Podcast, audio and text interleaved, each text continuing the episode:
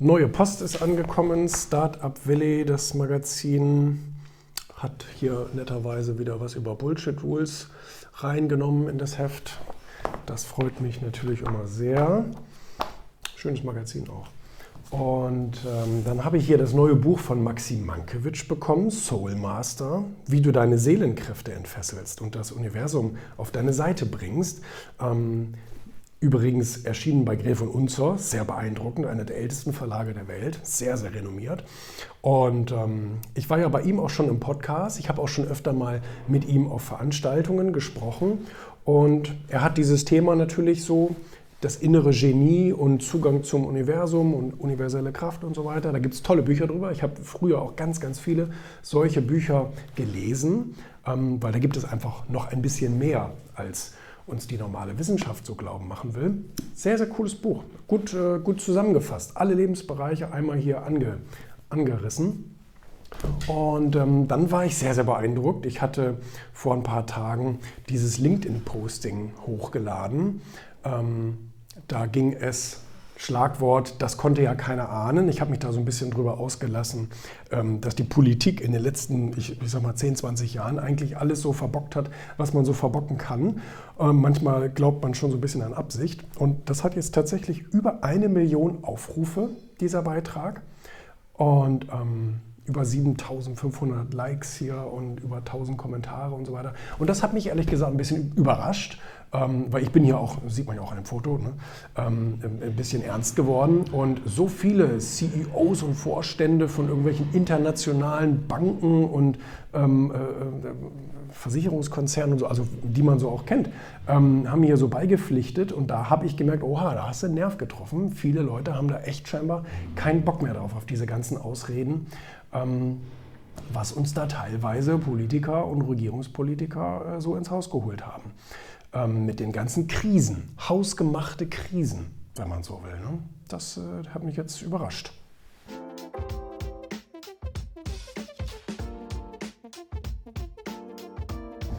Herrlich, diese Sonne. Ich bin ja ein Sonnenanbeter, bin ich ganz ehrlich. Also nicht nur, wenn ich im Restaurant bin oder im Café oder so, will ich immer irgendwie versuchen, den Sonnenplatz zu haben, wenn man so will.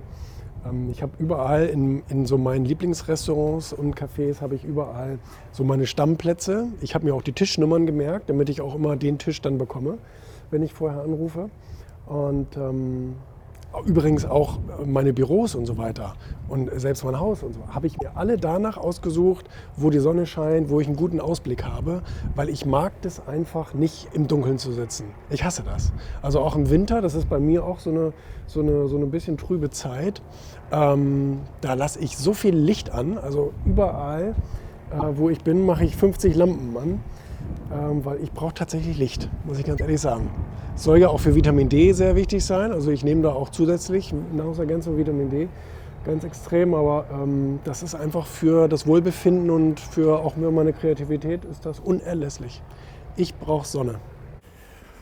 Jetzt sind wir gerade in Fechter angekommen, hier bei der Veranstaltungshalle. Ich bin heute mal wieder bei Matthias Aumann Mission Mittelstand zu Gast auf der Bühne. Freue ich mich sehr drauf. Letztes Jahr war ich auch äh, dabei und es ist immer ein tolles Publikum. Es sind alles Geschäftsführer und Mittelständler, Unternehmer. Das macht echt Spaß. Das ist echt eine, eine, eine tolle Atmosphäre und ähm, ein hohes Level. Ja,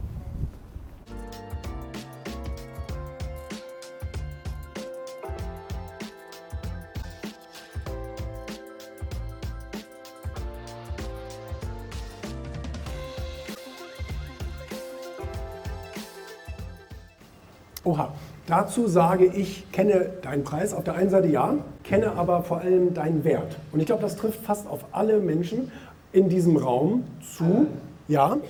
Ähm, kenne deinen Preis klar. Du bist jetzt Elektroinstallateur. Und Elektroinstallateur ähm, nimmt in Deutschland, was nimmt er? 120 Euro die Stunde, oder? Okay. Mal raus, wie viel? Was sind, was sind ich gucke da nicht drauf. 60? Okay, alles klar. 50, 60. Das ist schon mal schlecht. Ähm, wenn ein Elektroinstallateur 60 Euro nimmt, und das ist die Benchmark. Und du machst jetzt deinen Elektroinstallateurladen auf und sagst, ja, okay, was ist unser Stundenlohn? Natürlich 60 Euro, das ist das. Oder vielleicht sogar noch ein bisschen billiger, ne, damit, die, damit die Leute uns nehmen. Ähm, dann ist das insofern vielleicht falsch, also vielleicht ist es richtig. Vielleicht bist du ein durchschnittlich schlechter Elektroinstallateur. Wobei ich das nicht glaube, dann könntest du dir dieses Seminar gar nicht leisten. Aber ähm, mal angenommen, du wärst einer, dann bleib bei dem Preis. Das ist nur fair.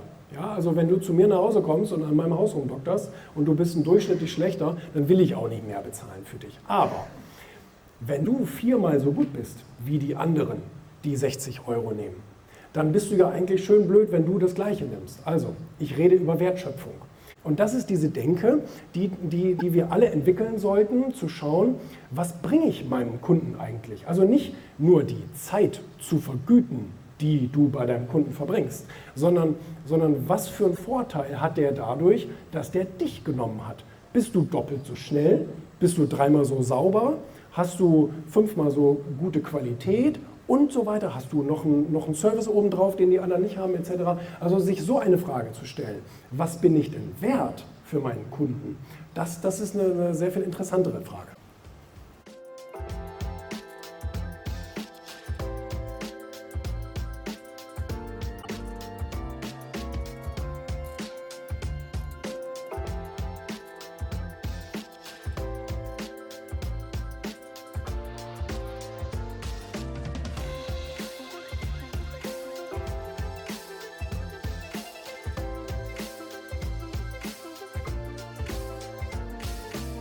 Jetzt heute Morgen haben wir schon die Studiotechniker im Haus. Wir lassen eine neue Green Wall einbauen. Die alte, die war echt schier, wie man in Österreich sagen würde, scheiße. Und jetzt wird eine neue eingesetzt.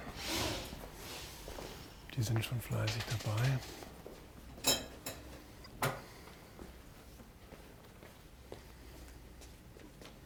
Ja, die mal arbeiten lassen. Ne?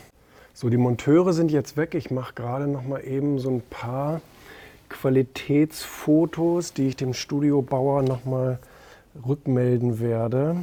Ähm, wenn die wollen, dass ich 100% bezahle, will ich natürlich auch 100% haben.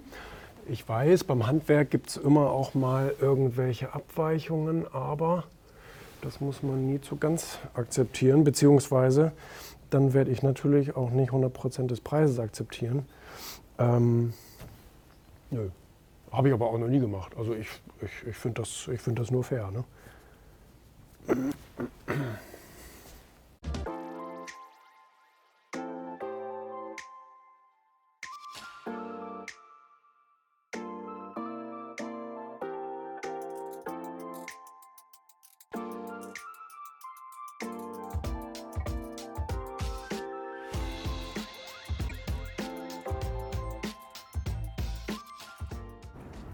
Wir fahren jetzt gleich zur Druckerei mit den Auszubildenden. Und ähm, das ist tatsächlich so gewesen, dass wir jetzt zwei Jahre Pandemie ähm, mit den Auszubildenden kaum raus konnten, weil eigentlich alles gesperrt war. Insbesondere zum Beispiel die Druckerei. Ähm, ist immer sehr kritisch, wenn in der Druckerei irgendwelche Leute ausfallen wegen Krankheit oder ähnlichem weil äh, dann immer gleich eine ganze Produktion stillsteht. Ich meine, auch eine Druckerei hat nicht unendlich viel Ersatzpersonal, sondern die müssen mit dem arbeiten, was da ist. Wir haben das auch öfter erlebt, dass eben zum Beispiel andere Fahrer dazu gebucht werden mussten, um dann irgendwie die Magazine durch die Gegend zu fahren, weil Leute krank waren. So, und ähm, wenn du so eine begrenzte Personaldecke hast, lange Rede, kurzer Sinn, ähm, es war nicht möglich, heute ist es wieder möglich. Da freuen wir uns äh, drüber. Wir haben mit dem Projektleiter dort vor Ort jetzt abgemacht, dass wir heute eben mal für die Auszubildenden eine schöne Führung haben und dass die nochmal, ich meine, sie arbeiten jetzt zwei Jahre mit der Druckerei fast jeden Tag, aber haben die Leute, mit denen sie dort sprechen und mit denen sie dort zu tun haben, noch nie Kontakt gehabt. Ne? Und das werden wir heute mal machen. Freue mich auch schon drauf, dass sie da jetzt mal so einen näheren Einblick in die Produktionsstraßen und so weiter bekommen können. Und ähm, haben wir auch schönes Wetter erwischt heute.